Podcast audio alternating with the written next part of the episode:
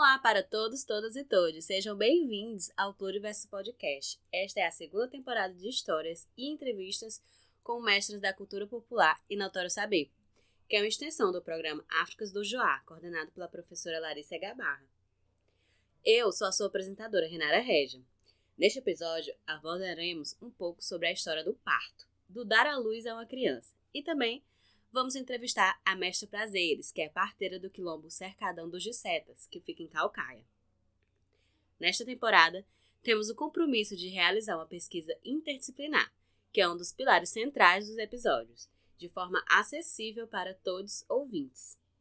Dentre os pilares que sustentam o projeto estão o pilar de abrir caminhos para a produção, difusão e valorização dos saberes populares por meio da oralidade e da musicalidade, sustentado também por ser, ao mesmo tempo, uma fonte de história oral, um lugar de memória e um patrimônio digital. Ao estar na internet, disseminamos a informação de forma global e gratuita, aproximando o grande público desses saberes milenares. Além de estimular uma atuação científica que perceba essas mulheres como tesouros vivos humanos, não só como objetos de pesquisa, mas também como parceiras e mestras dos espaços de ensino, como colaboradoras da academia na pesquisa e na extensão. Também os episódios podem ajudar a orientar na construção dos memoriais das mestras para que apresentem suas candidaturas como Tesouro Vivo, Política do Estado do Ceará, junto à Universidade do Ceará. Então, continua aí que lá vem a história do parto. Jesus Cristo! Para sempre seja Deus louvado. Samarico, é Lula. O capitão Barbino mandou ver a senhora que Dona Juvita já tá com dor de menino. Essas horas, Lula. Sabemos que animais mamíferos passam pelo período da gestação para poderem dar à luz a um novo ser. Um processo entendido pelos cientistas como natural do corpo que estimula o útero a se contrair até expulsar o recém-nascido. Os seres humanos têm o costume de fazer disso um evento, no qual não só mulheres cis engravidam, mas também homens trans, intersexuais, não binários e outros corpos que têm útero também podem engravidar. Assim, o povo se ajuda, sejam parentes, amigas ou parteiras, mantendo o cuidado para que ambas as vidas prevaleçam e que os corpos gestantes também se encontrem com saúde no pós-parto. Foi assim, diante da magia da reprodução, que se desenvolveu a necessidade de cuidar da família e da comunidade. Ao longo do tempo e de diversas culturas que se manifestam nas diferentes localidades, os costumes podem variar conforme os saberes locais, abrangendo o plano físico, mental, emocional e social.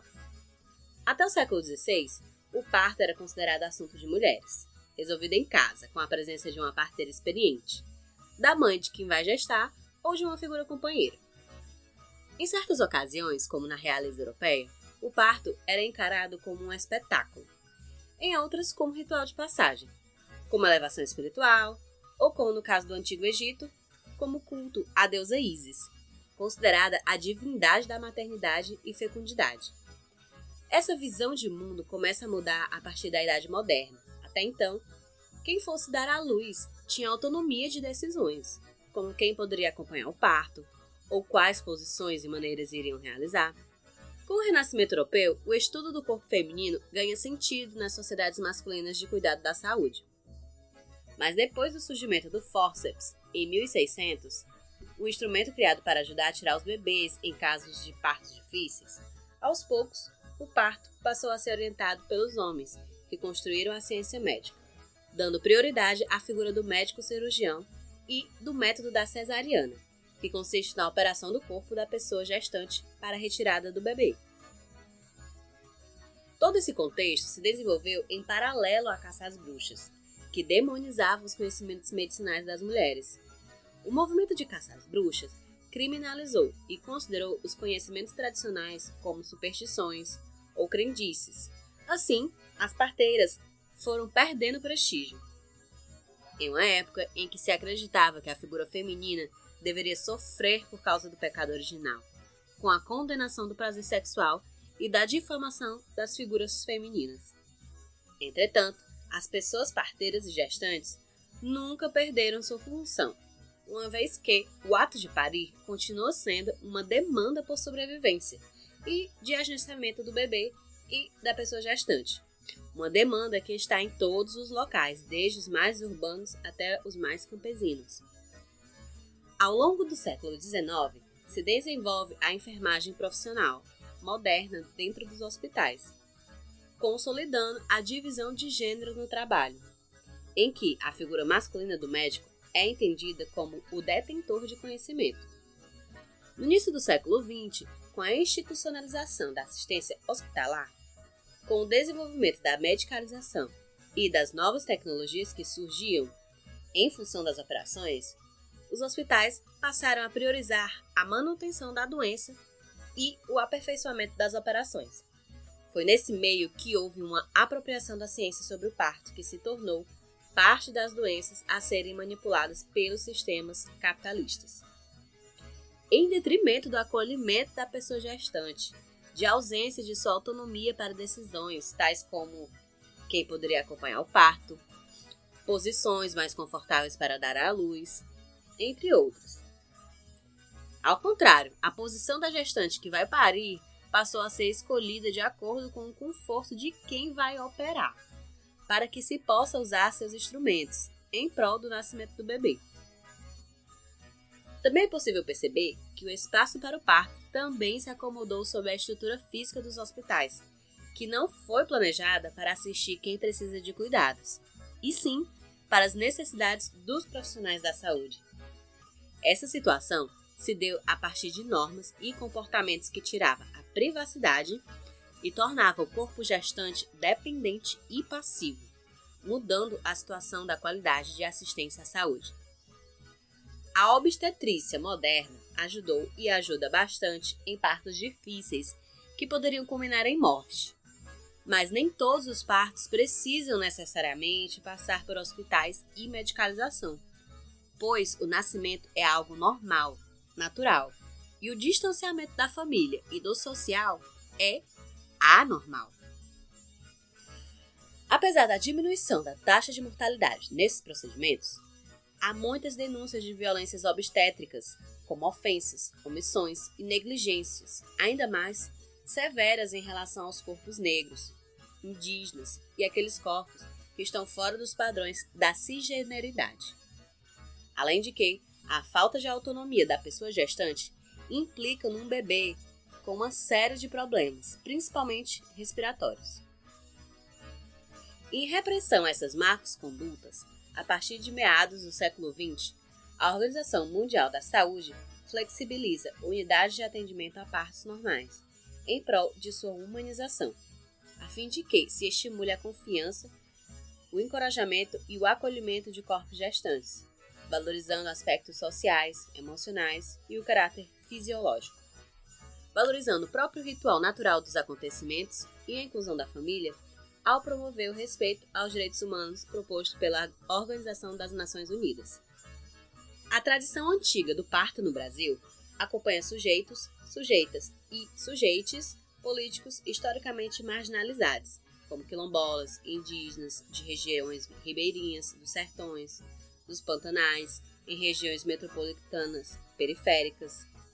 Sobretudo, as mechas parteiras não só ajudam, cuidam e acompanham a vida reprodutiva do casal ou da pessoa gestante que elas recorrem, mas geralmente elas também estão inseridas em outras relações sociais da família, como casamento, batizado, morte, além de tratarem o próprio parto como um ritual sagrado do universo da magia, do encanto.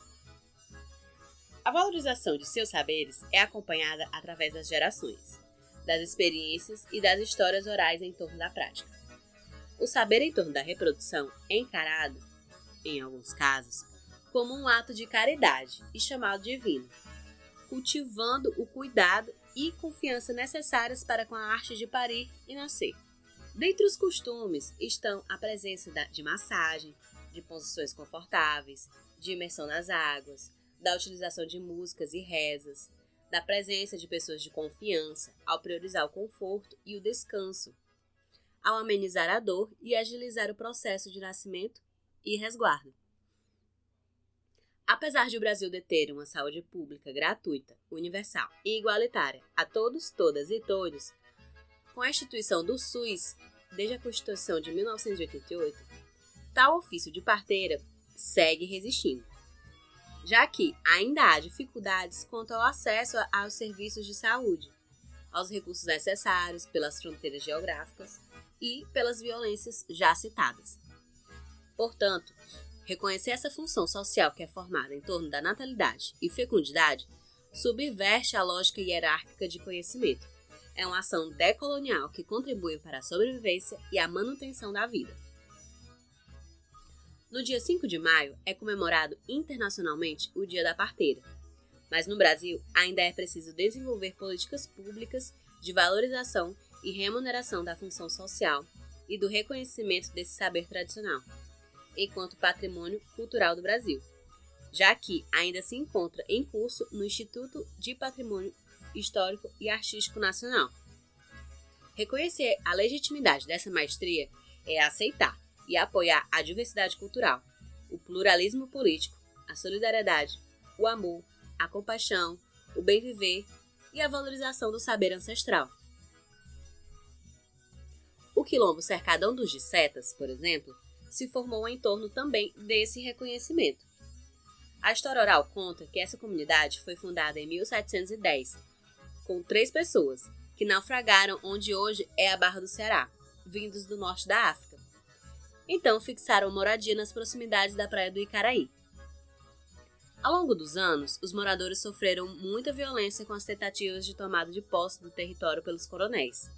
Mas em 1978, por meio do uso capião, conseguiram as escrituras das terras, que legitimou e delimitou seu espaço. Em 2012, a comunidade remanescente quilombola Cercadão dos Dissetas foi reconhecida oficialmente pela Fundação Palmares. Hoje, a comunidade abriga cerca de 140 famílias, com 180 hectares, e é liderada pela Mestra Prazeres, que valoriza a tradição do trabalho de parto. Saber este herdado pela sua mãe, Dona Maria de Lourdes. Para ampliarmos o debate em torno da prática, hoje estamos aqui em Calcaia, no anexo da Associação Quilombola Cercadão dos Dissetas, com a mestra parteira mais conhecida como Dona Prazeres, que vai se apresentar para nós. Sou Maria dos Prazeres, moro, nascida, criada e crescida no Quilombo Cercadão dos Dissetas, a qual, o qual já é reconhecido pela Fundação Cultural Palmares. É, e aproveitando aqui essa oportunidade, eu venho aqui a me, me apresentar. É, sou mulher, sou negra, sou quilombola, sou rezadeira, sou agricultora e sou professora. E parteira? E parteira. Atualmente é, não estou é, atuando na área de parteira porque eu ajudava minha mãe, né, quando era viva, tem quatro anos que ela faleceu. E não, e é hoje, né, tudo é mais fácil, hoje não tem aquela necessidade que tinha 10 anos atrás aqui na comunidade, que era muito difícil o transporte. Mas hoje tem ambulância, tem ônibus passando aqui vizinho, tem Uber, né, tudo ficou mais fácil e não tem essa necessidade, né, mais dentro da comunidade. Mas se for o caso, se for preciso, eu estou pronta para ajudar. Mas está com uns quatro anos que não tem essa necessidade. Mas se for preciso, eu não vou deixar que uma pessoa venha, né, se prejudicar, eu podendo fazer alguma coisa para a pessoa, né? Nem só para a pessoa, como pelos animais também. Eu ajudo ainda. Às vezes os animais estão tá com dificuldade, o pessoal vão lá em casa, me convida para ir lá e eu dou um jeitinho. Então, a senhora também faz parte de animais? Faço. A sua mãe que era, você considera a sua mãe como uma mestra parteira? Sim. Que a, por sinal é um orgulho muito grande hoje eu estar tá falando aqui dela eu me emociono.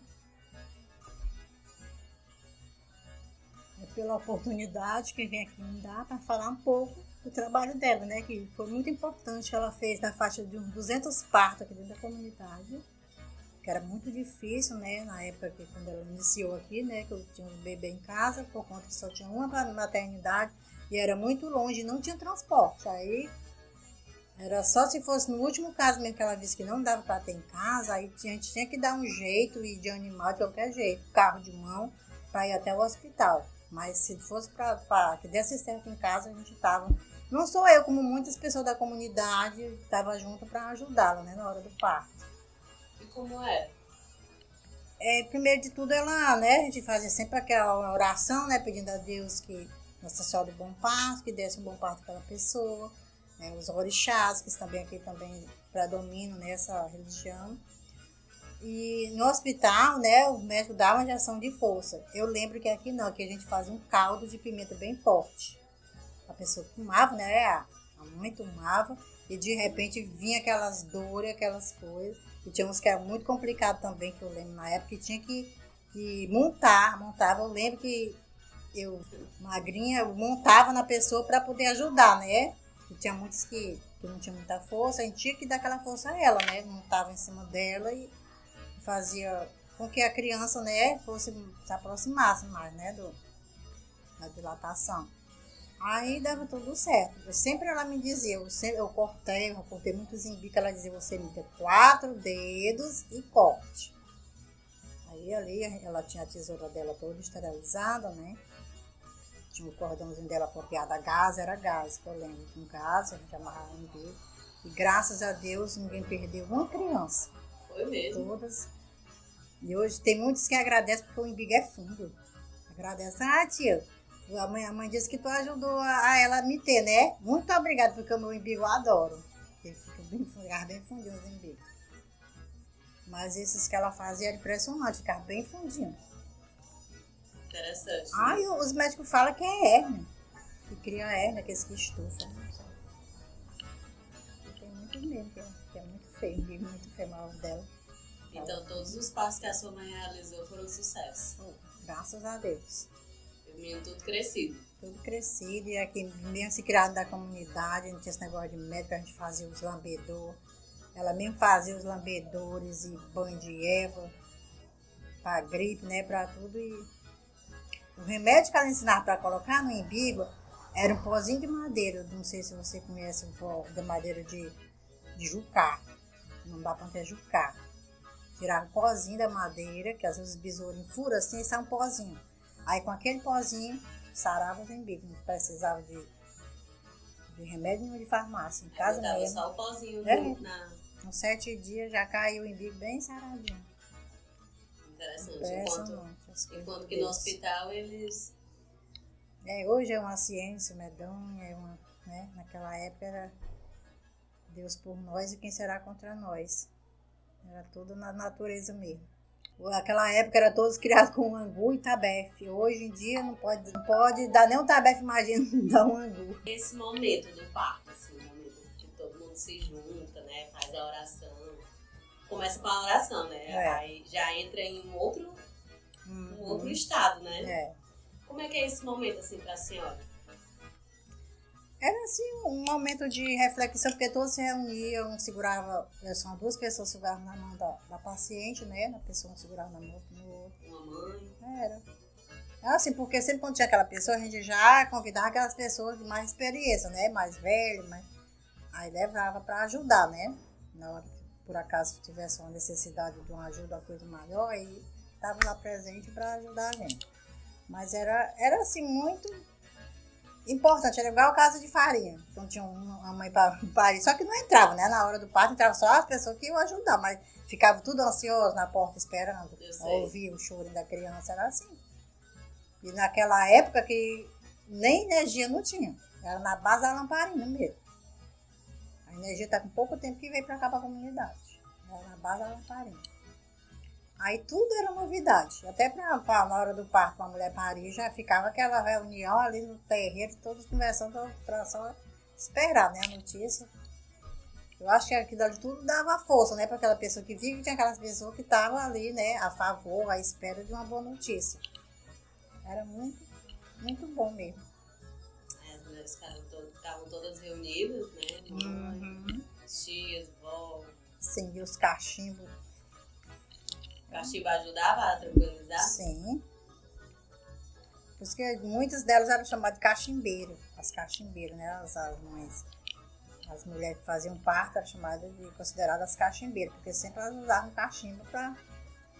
A sua mãe também? Não usava. E Não você? usava, eu não. Não? Hum, Ela fumava o quê? Era cachimbo de, no fu- de fumo mesmo. Tabaco. Uhum. Pra liberar, É, né? Foi O pra ambiente. Esfumando, né? O ambiente. Do cachimbo. Então a senhora aprendeu com a sua mãe. E a sua mãe aprendeu com quem? Ela aprendeu com a comadre dela. Uma vez só que ela participou de um parto, que a comadre dela estava muito. É, já fazia parto, né? Nessa hora ele, ela estava muito preocupada, porque, segundo ela, os meninos estavam de atravessado, né? Aí a minha mãe foi lá e ajeitou a barriga dela, ajeitou, graças a Deus deu tudo normal, né? Nasceu normalmente. Aí, a partir daquele momento, ela pegou gosto, né? De ajudar. Aí veio pra. Ficou ajudando e, foi eu, eu, com uma filha mais velha, ela foi me né, ensinando também, me orientando como era. Ah, então a senhora já estava bem crescidinha assim, quando ela começou. Tá? Uhum. Eu tinha uns 16 anos. Interessante. Ela viu essa necessidade, né? Uhum. E a senhora já teve a oportunidade de ensinar pra alguém? Não, ainda não. Hoje tudo é maternidade, né? O último, o último que a gente fez foi da minha irmã. Hoje a menina tem 15 anos. E como foi? Foi tudo bem. Pior que a gente não tava nem esperando, né? Ela, é? ela a, a mãe, né, com dor, muita dor, e ela não falava nada. Só que ela deitou, aí foi e me chamou. Prazer, vem cá. Olha que a menina já tava já, já coroando, né? Que chama, tava coroando. Vem cá como se fosse Oi, eu, tomar um cá. café. Eu disse, mulher, como é que tu faz isso? Tem que essa menina aí andando por aí. A gente fez, tá com uns 15 anos isso. É, e a sua mãe também acabava participando, assim, da, da vida da, da- das pessoas que ela não tava no mundo? ela tava- Sim, tava- todos chamavam ela de mãe. Aí era. Era. Aí é que a gente tinha assim, quando a, a pegava, chamava, né? A mãe botava pra dar benção como mãe também, porque tinha pego, né? Aí pediu uma benção, É. tinha toda aquela consideração. Uhum. E a minha era tia. Tia E acabava também participando, assim, da, da vida, tipo, como uma conselheira, assim, no relacionamento, Sim, algo do sim. tipo. Uhum. É como se fosse uma mãe mesmo. Uhum. Porque toda a vida a gente morou aqui em comunidade, né? As casas, você vê que as casas pertinho uma da outra. Você saiu de uma porta na outra. É assim. Qualquer problema, dificuldade, necessidade que a gente pudesse fazer, ela pudesse fazer, ela fazia. Tinha dia que na casa dela comia 26 pessoas. É mesmo? Como assim? 26 e tudo comia lá. Os afilhados, ia tudo pra lá. Aí ela juntou, fazia comer pra todo mundo. 26, 30 era assim, muita gente na Foi casa. inventar de botar o povo no mundo, né? Mas para ela era uma gratidão grande. Quando não ia ninguém, ela já ficava era triste. Ela já preparava, porque ela sabia né, que ia. Ela já preparava logo a comida para aquele monte de gente que ia comer lá. Deu com abençoada, né? Muito, uma pessoa muito boa, né, porque a minha mãe não é verdadeira. É uma pessoa muito boa. Ela é meu pai e minha mãe. Maria de Lourdes. Ai, Deus. Uhum. Isso é- E ela é rezadeira também. Ela, e a reza ela passou para mim. Como foi? Ela começou porque eu, eu, quando era criança, né, já nasci com problema de mediunidade. Problema? Problema assim, porque eu via as coisas, eu mostrava a ela e ela, menina, para com isso, deixa dessa loucura. Tu não tá vendo nada, não, tô vendo. Aí eu vim crescendo e vim com aquilo, né? Mas sempre eu via as coisas e mostrava pra ela. Aí até que enfim, que eu já tinha, eu tinha sete anos. Eu vi que lá na, meu pai tinha um bar, né? Aí tinha uma pessoa tomando uma cerveja. Quando eu vi esse homem, eu disse, mãe, aquele homem tá todo sujo de sangue, tá banhado de sangue. Então, mulher, olha, pega desse onde é que esse homem tá banhado de sangue? É onde? Ele ele tá. Com sete anos de idade, ela me falou, né? Que eu disse isso. Aí foi, em pouco tempo, mataram o homem. Saiu assim na esquina mataram o homem. Aí ela se preocupou. Tipo, mulher, tem que levar, te levar pra algum canto, porque isso não é certo, não. Aí começou a me levar, né, para os centros espirituais, essas coisas. Aí eu fui crescendo, fui. Aí eu disse, não. Aí esse negócio de. que falaram que eu era vidente porque eu via, né? Era um médio vidente. Eu via as coisas acontecer. E acontecia. Sério, tanto que ela, eu vivia mais dentro de casa. Ela não deixava eu sair pra rua, deixava eu dentro de casa. Meu quarto lá trancado, não só deixava eu sair. Mas aí, com o decorrer que eu fui crescendo né, foi me levando para os licenças espirituais, eles foram me orientando. Aí chegou uma época que eles perguntaram se realmente eu queria aquilo para minha vida, que eu queria desenvolver, que eu queria né, trabalhar. Eu disse, não, não quero não. Porque a gente sofre tanto preconceito por ser negro, ser pobre que eu não tinha noção que eu tenho hoje, né? Eu não tenho essa, né, essa cabeça que eu tenho hoje, porque naquela época eu tivesse, eu tinha aceitado. Mas isso hum. foi a senhora com sete anos? Sete anos. Só que isso, quando veio acontecer dele te perguntar, já tinha 14 anos, né? Já estava com sete ah, anos de, de luta, ela tentando, né? Mas entre os sete e os 14, a senhora já desenvolveu, assim, por conta própria? Não, era só ver, eu só via. Via, não tinha esse negócio de receber. Só via e guardava pra si. É, não tinha esse negócio de receber, né? O, como é que se diz? O caboclo, a, a instituição que chama não tinha. Aí foi que eles falaram, se eu, se eu queria receber, que, é que, que, que fala corrente, se eu queria as correntes, eu queria cortar. Eu disse, não, eu prefiro cortar. Aí ele disse, sim, você vai cortar, mas você sabe que você não vai, eles não vão se afastar, você vai ficar sempre vendo alguma coisa. Eu disse mesmo assim, mas você vai ter que rezar. Vou rezar sem ter vergonha, sem ter isso, tudo bem. Mas, mas se hoje fosse, naquela antigamente, mas eu ainda vejo, eu sinto, eu falo, tá entendendo? Mas eu não vou, porque se eu quisesse enganar as pessoas, eu chegava no centro, eu me empurrava com a pessoa, eu ia receber. Pra quê? Porque isso eu ia enganar quem? A mim mesmo, porque eu não vou enganar para Deus. E muito eu não vou fazer isso, jamais. Agora eu rezo, desde 7 anos de idade, eu rezo animais, rezo criança, rezo tudo enquanto chegar lá em casa eu rezo. É assim. Até hoje, mas graças a Deus, eu não tenho esse negócio de vergonha, de me chamam onde for preciso, eu rezo. Tem muitas pessoas que você não tem vergonha não de chegar assim, parte fulano, rezar não. Por isso que eu digo, porque se fosse naquela época, hoje eu estava recebendo a entidade, mas sei lá se eu não vou receber ainda, né? Mas agora, mas eu não vou é me fazer. Eu sei que eu não vou, mas é que eu tô é, aqui pronta para ajudar quem precisa, quem me procura. Depois volto para agradecer que deu tudo certo. Até por telefone online, eu procuro, eu WhatsApp. É mesmo? É. Reza, online. É. Tem gente todo canto que. Então dá para fazer o parto online, né? É, não, não.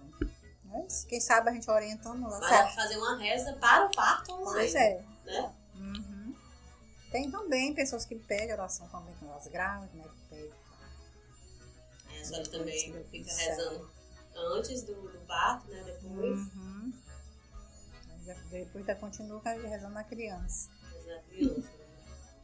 E a senhora já é, pegou alguma mãe, assim, alguma, é, um, um corpo gestante, né? Um, uhum. Que pariu, que ficou com, como é que se diz? É, depressão pós-parto? Não.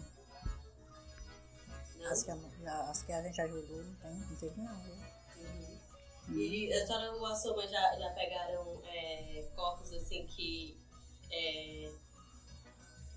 que estavam gestantes, mas que poderiam que seriam de outro gênero, sem ser mulher? Não. Tipo, uma pessoa gênero, uma pessoa trans? Não. Nunca pegou, só não. mulheres cis. Sendo mulheres se identificam com mulheres. Uhum. E já pegamos que se tornaram, não é? Que se tornaram? Sim, trans. Teve, a mãe teve e no futuro eles se tornaram. Mas que eles, para a gente fazer parte de algum desses gêneros aí, não. É, como é que a senhora se sente quando reconhecem assim, o seu trabalho, a sua prática, os seus conhecimentos? Eu me reconheço como uma guerreira pelo que eu fiz, pelo que eu faço, e se Deus quiser, pelo que eu ainda vou fazer. Vai ser uma luta que. Hum, acho que. Uma luta do bem, né? Que uma luta do bem a gente não pede que tenha fim, né? Só tenha é, continuidade, né? Eu sou muito grata pelo que eu sou, agradeço a Deus todo dia. Muito grata. E sempre as pessoas me convidam, né, para ir palestrar, não eu não sei palestrar, que eu não sou muito boa de. Mas pra dar dicas, né? Pra para fazer. Aqui mesmo na escola com os funcionários, sempre eu estou fazendo assim uma roda de conversa com eles, né? Com eles. Tem uns que se desabafam, choram, outros riem, outros agradecem. A gente vai dando continuidade, né? A luta pela vida, né? Luta pela vida. Também a gente também tem um, um grupo de roda de cura, que se encontra de 15 em 15 dias. Que é um grupo que a gente tem. A roda de cura é assim, a gente faz aquela roda, né? E sai é, limpando, passando limpeza, alfazema, que as pessoas oferecendo chá, não é nada demais, é só.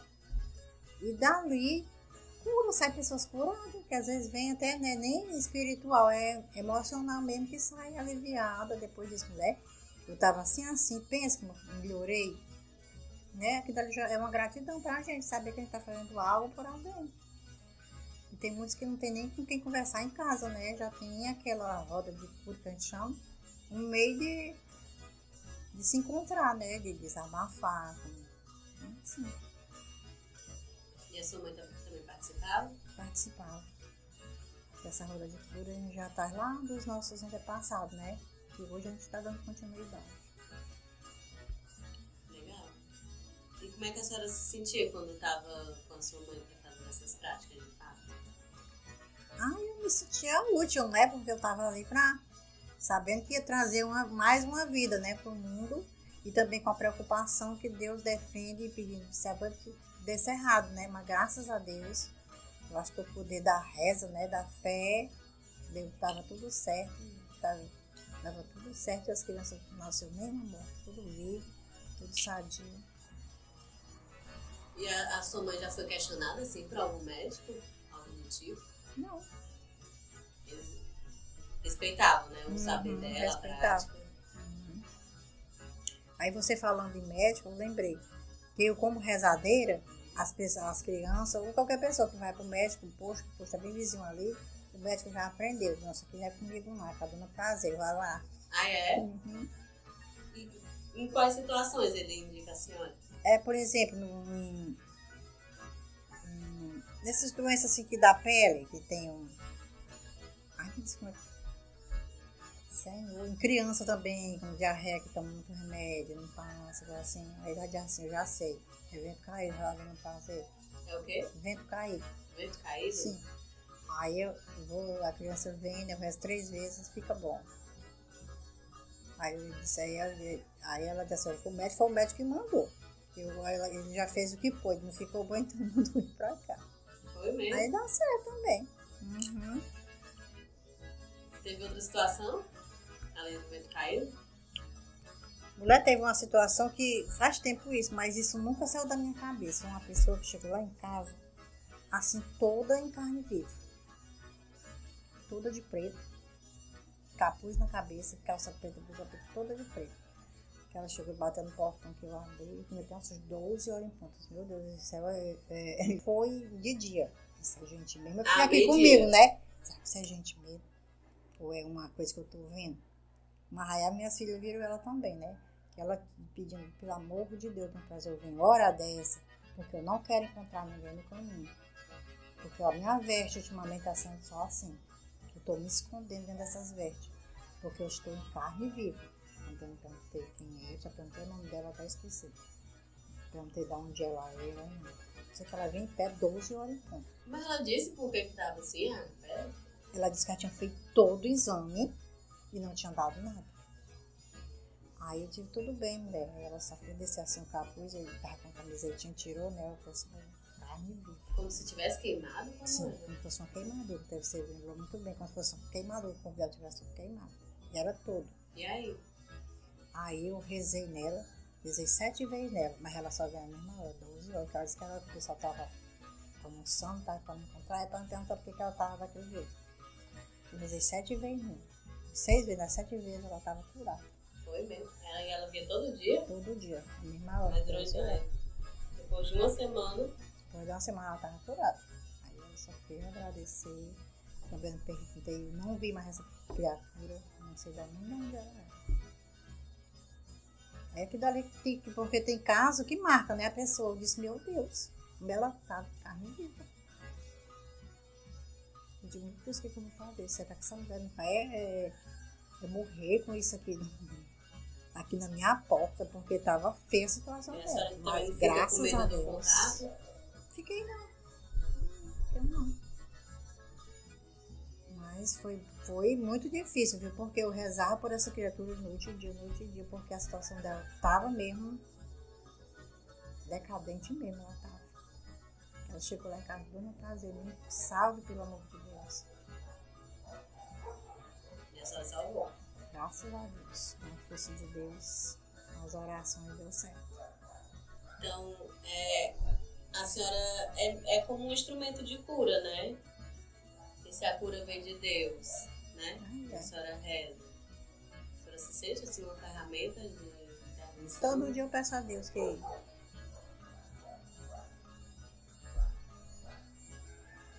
a pessoa não venha para a terra em vão, que venha para servir como instrumento, né? Porque tem muita gente que só pensa em dinheiro. Faz uma reza e cobra. Nunca. Uma vez eu fui para uma, um- uma audiência que a mulher ficou olhando para mim, que eu disse, meu Deus, eu nunca cobrei um centavo de ninguém graças a Deus, e não me falta nada. Eu tenho de tudo na minha vida. O suficiente para me sobreviver. Eu tenho. E nunca cobrei um centavo de ninguém. Por que, que não é de Deus? É de Deus. É de Deus. Tudo que eu tenho, eu agradeço todo dia a Deus. Porque não é porque a pessoa tenha nada, não. Mas você ter o que comer, ter com que eh, manter a sua família. Para mim, é tudo. É o suficiente. Ter pai na minha casa. Eu tenho quatro filhos abençoados. Meus filhos não bebem, meus filhos não fumam.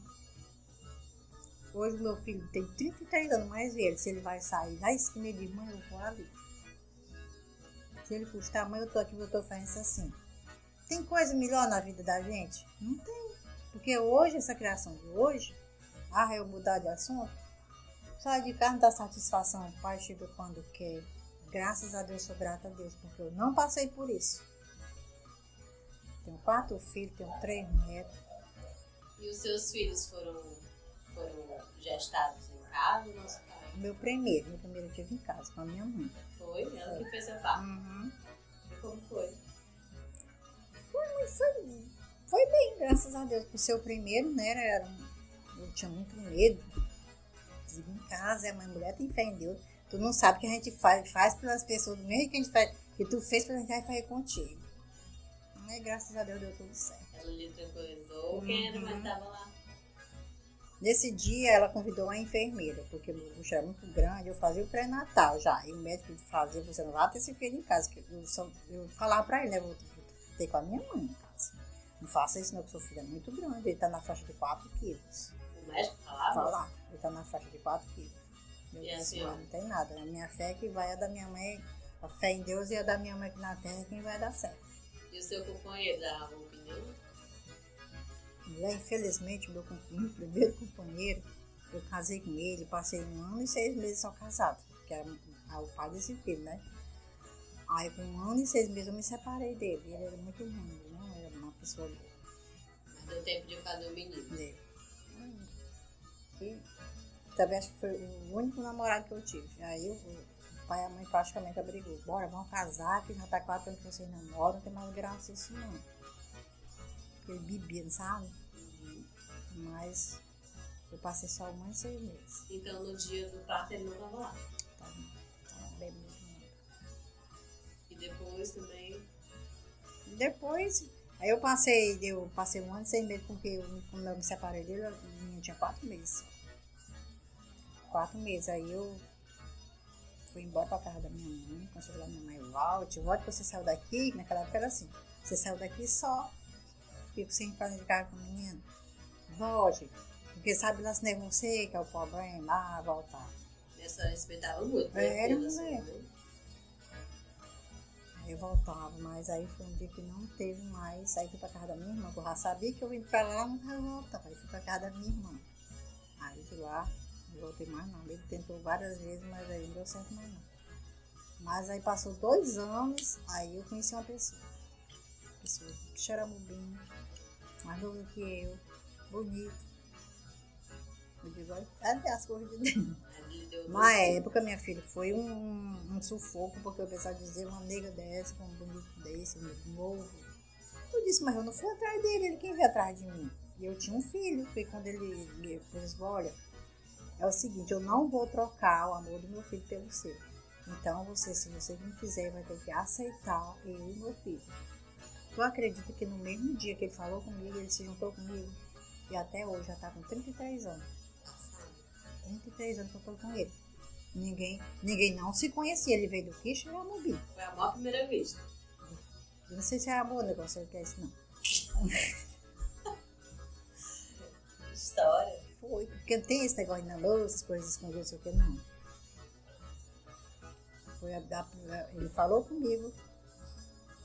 Porque ele via meu sofrimento, né? Com menino, sem trabalho, sem coisa. Aí ele falou, se tu tem coragem de morar comigo, eu disse, menino, já quer estar com tua criança.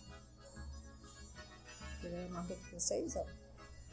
Já criança, tu pensa que eu tô brincando? Eu não tô brincando, não. Ainda é? É, sim. Mas graças a Deus, tá com 33 anos que a gente tá junto. Ele, ele me dá. Sabe o que é? As coisas de Deus, mesmo anjo. Eu não estudava, ele me botou para estudar. Eu terminei meu ensino médio, eu tinha 40 anos. Mas ele me ajudando, vai estudar, vai estudar, você precisa estudar. Porque naquela época, não, na época quando é, era, é muito difícil o estudo. Ou você estudava ou você trabalhava, para se manter, ajudar os pais. Eu, toda a vida fui agricultora, ajudando meus pais na roça. E foi assim, aí depois que eu me juntei com ele, ele me botou para estudar. Terminei o ensino médio 40 anos, depois fui fa fazer pedagogia depois fiz uma especialização em educação infantil, depois fiz um após em História e Geografia, e agora eu estou fazendo é, é, História Crítica. História, como é, meu Deus do céu? É da Escola da Terra, uma da, que é da UFC. Então, você é professora, pedagoga, historiadora, arteira, rezadeira. Banda, bandista. Bandista. Esqueceu alguma coisa? Mãe. Mãe, vó. Aí os outros, seus outros filhos ela teve no hospital. Foi. Não, tive um. O segundo foi em casa também. O segundo foi em casa. Foi em casa. Aí só tem dois filhos. Eu tenho dois homens e duas mulheres. As meninas eu tive no hospital. Os dois meninos foi em casa. As meninas no hospital e os dois foi em casa. O primeiro foi em casa e o terceiro em casa também. Por que, que a menina foi no hospital? Não sei, porque aí já era a modernidade, né? Já tinha carro, tinha ambulância, tinha a mãe já ficando já velhinha, mulher. Eu não sei se eu tenho mais coragem de ajudar, não. Vai para o hospital. Ela dizia, né? Eu não, tenho, não sei se eu tenho coragem mais de pegar a menina, não. Entendi. E a senhora preferia fazer em casa ou no hospital? Em casa, porque em casa eu já estou em casa, tá dizendo? Estou em casa, né? No hospital hoje em dia você sai de casa, é, corre até risco de pegar uma uma infecção, coisa assim. Mas sempre mais seguro, né? Em hospital. A senhora acha no hospital mais seguro? Sim, hoje é. É meio chato, né? Estar tá com outras pessoas assim, não ter privacidade. Não é, né? Se você vai ganhar ali as pernas do homem, quando pega o homem, né? Que tem, muita, tem muitas que dão trabalho, né? Essas novinhas de hoje em dia que tem vergonha, quando é um médico homem, né? Um parteiro. Pega uma mulher, mas. Aí depois eu só vejo os relatos. Se eu te disser que era um homem, ai, morro de vergonha. É estranho, é, né? falando assim. Muito estranho. Geralmente com a família é, em casa, com a né? família, pois é. Mais confortável. Apesar de não ser tão seguro, né? Mais Uhum. confortável. Acolhedor. Olha, dando prazeres, eu já estou super feliz aqui com o que a gente já conversou. Se a senhora ainda quiser falar mais alguma coisa também, nos falar aqui. É só agradecer, né? Agradecer por a oportunidade de estar aqui hoje falando da minha mãe, né? Que trouxe a minha mãe até aqui para falar dela, né? Eu trouxe ela para ela ficar por aqui para me ajudar, né? Hora. Aí, muito grata a você, o pessoal da Unilab, que, e falar para os estudantes da Unilab que não desistam. Como eu. Eu terminei com 40 anos no ensino médio. E hoje eu estou dizendo, sou professor. E eu digo, eu sou professor, é professor, que professor é aquele pé no chão, não é professor que está na sala para ganhar dinheiro, não. É professor que, que. Professor curioso que você vai buscar, Porque você me vê aqui nessa idade, mas não quer saber daquele estudo passado, não quer saber do agora. O que está rolando agora. Eu vou buscar, né? Porque tem professor que se fica na mesmice daquilo que já era, que vem. Eu tenho 60 anos, mas eu vou me apropriar das coisas do estudo lá. Da história, sim, mas o estudante tem que, porque a gente tem que formar cidadão, né? Não é. Não, a gente está na sala de aula para formar doutor, advogado, não, não a gente está na sala de aula. Esse é o meu pensamento, para a gente formar cidadãos. Muito obrigado e um bom dia. Eu que agradeço.